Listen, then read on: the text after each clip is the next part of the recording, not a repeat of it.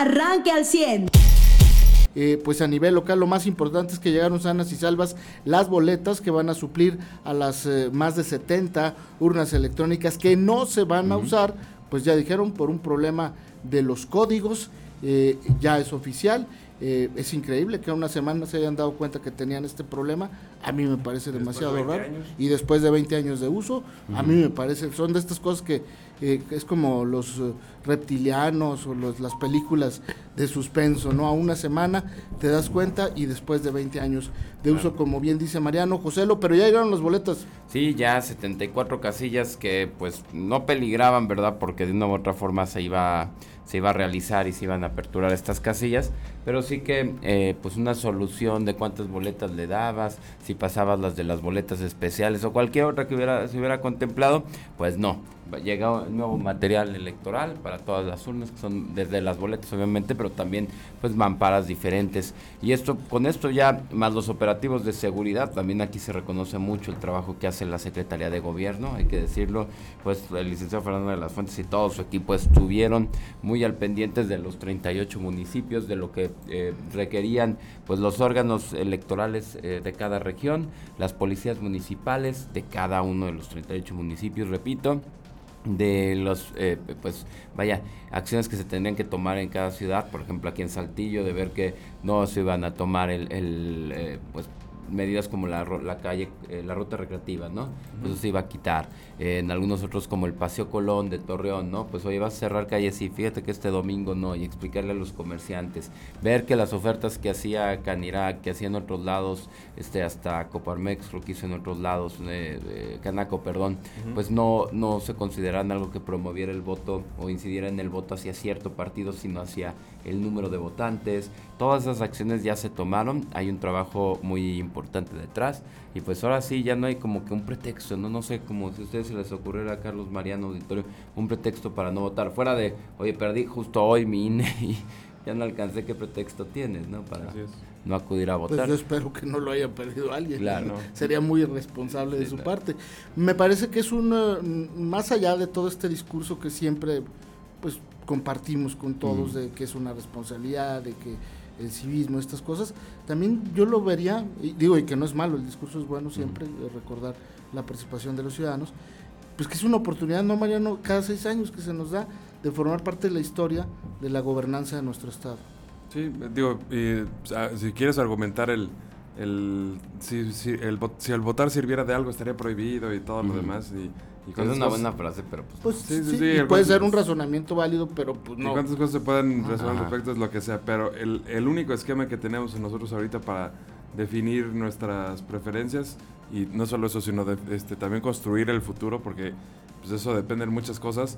Digo, creo que en todos los municipios en los que hemos tenido alternancias de gobierno, ¿no? Saltillo es uno de ellos, Torreón es uno de ellos, Monclova es uno de ellos, este, en el norte no se diga, con, donde ha ganado la UDC varias veces, eh, este, o, hasta en Piedras Negras, donde ha ganado Morena, a veces UDC, a veces PRI, eh, ¿no? Este, creo que todos los municipios que hemos tenido en alternancia sabemos que pues, hay veces en las que votamos por una persona pensando que es una opción y resulta ser otra cosa. Y también hay veces en las que votamos, y, no digo de, este, ay, pensé que este le iba a dar continuidad a estas cosas. No, no, no, o sea, nos ha pasado de, de todo. O sea, no, no, digo que porque cambie en un día de, de, partido sea mejor o peor, ¿no? Es decir, todos nos hemos dado cuenta cómo podemos tener cierta influencia en esos cambios y pues de eso se trata, de, la participación. Y por eso pues, es importante el llamado que se hace al voto. En, en la Canaco nos decían que en, muchos de los tickets a la hora que tú eh, estabas en algún comercio y se imprimía tu ticket de compra, atrás decía que salieras a votar.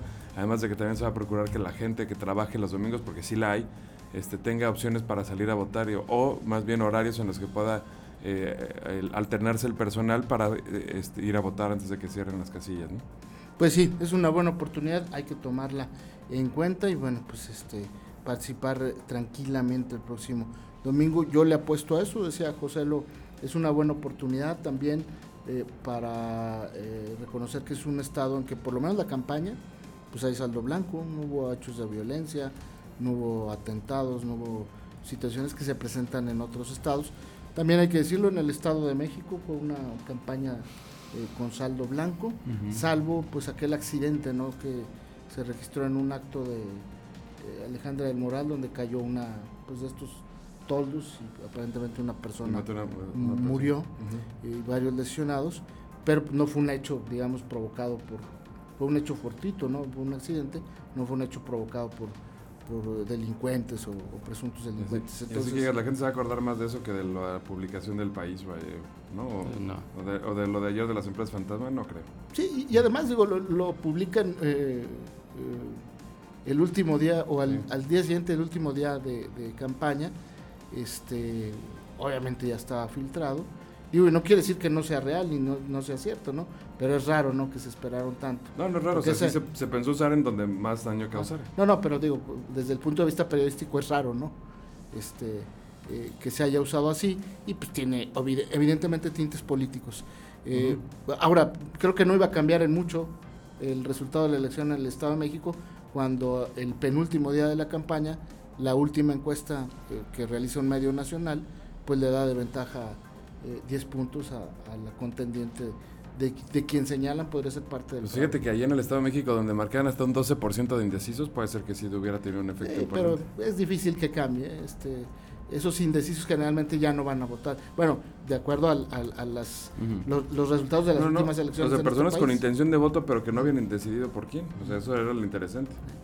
Eh, yo realmente veo difícil que hubiera cambiado el resultado, pero vamos a ver el domingo, ¿no? Este, si, si las encuestas, las fotos de las encuestas, pues tienen que ver con algo con el resultado. O sea, estoy de acuerdo que cambiar el triunfo no, pero el resultado pues sí cambia. Pues, o sea, quizás sí, había una persona que, decía, no, yo igual y voto por Ale del Moral y no sé qué, por lo que sea, y ahorita ya está pensando, no, ¿saben qué? Pues sí tenía razón Delfina con todo lo que dijo de su corrupción y que los mismos de siempre y que no sé qué, y pues ya ahí se acabó, o sea, que había esa posibilidad. Es una probabilidad, sin duda alguna.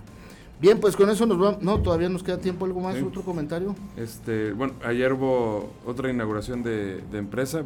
Bueno, pues, o sea, ya estaba funcionando y operando, pero no se había este, hecho el, arranque de forma oficial, ¿no?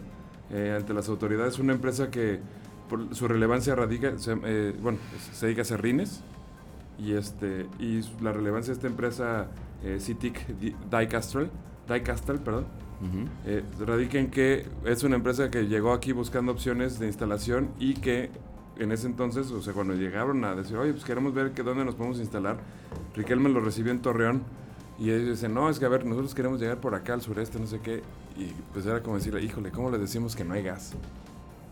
Que esa era la situación de Coahuila al, inicio de la administración de Riquelme, ¿no?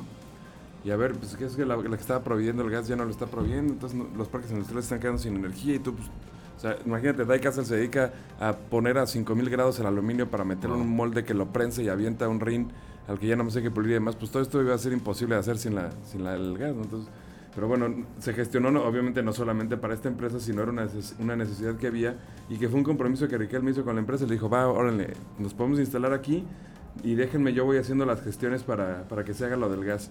Y la confianza en la empresa de decir, ah, pues ya nos dijo el gobernador, ya se va a hacer. O sea, eso también es muy importante. Otra empresa hubiera dicho, ah, sí, bueno, gracias. Y mientras va buscando en el bajío a ver qué hay. O sea, porque, y eso es la realidad de cualquier empresa que trae la lana para invertir. Nadie se pone a decir, ah, no, bueno, sí, nos empezamos a instalar porque el rato nos ponen el gas. Eso hubiera sido súper este, raro si no es porque pues, me mostró tener eh, la, capacidad de hacer que el, este, esta empresa asiática confiara en él. Entonces yo creo que eso es lo importante. Que ahorita ya, pues sí, no no se escucha que ninguna empresa del Parque Industrial de la Amistad tenga problemas energéticos, pero hubo un problema en el que era un riesgo de que se instalaran. Sin duda alguna. Y bueno, a nivel nacional, ayer en la mañanera, pues eh, finalmente el, poder, el titular del Poder Ejecutivo Federal reconoce que ya su sexenio es el sexenio más violento, con más muertes violentas relacionadas con la delincuencia organizada. Eh, pues por lo menos, no quiero decir que es un paso, ¿verdad?, para reconocerlo, porque le falta un año, y año con año pues va rompiendo eh, récord el número de muertes violentas en relación a cada año anterior. Eh, al final dice que no es culpa de él, como se ha encargado de decirlo toda, toda, su administración, que es culpa de administraciones pasadas. Eh, mi pregunta es el próximo presidente a quién le va a echar la culpa, ¿no? Obviamente a este pues tiene todos los argumentos para hacerlo, ¿no? Pero por lo pronto ya reconoce que sí, que su sexenio es el más violento y que no ha cambiado. Y, coincide la declaración con la de Antier, de Marcelo, que pues él dice yo sí sé cómo enfrentar el tema de la inseguridad. Usted ya está informado. Pero puede seguir recibiendo los acontecimientos más importantes en nuestras redes sociales. Nuestras páginas de Facebook son Carlos Caldito Aguilar, José Lo de Velasco y Mariano de Velasco. Al 100.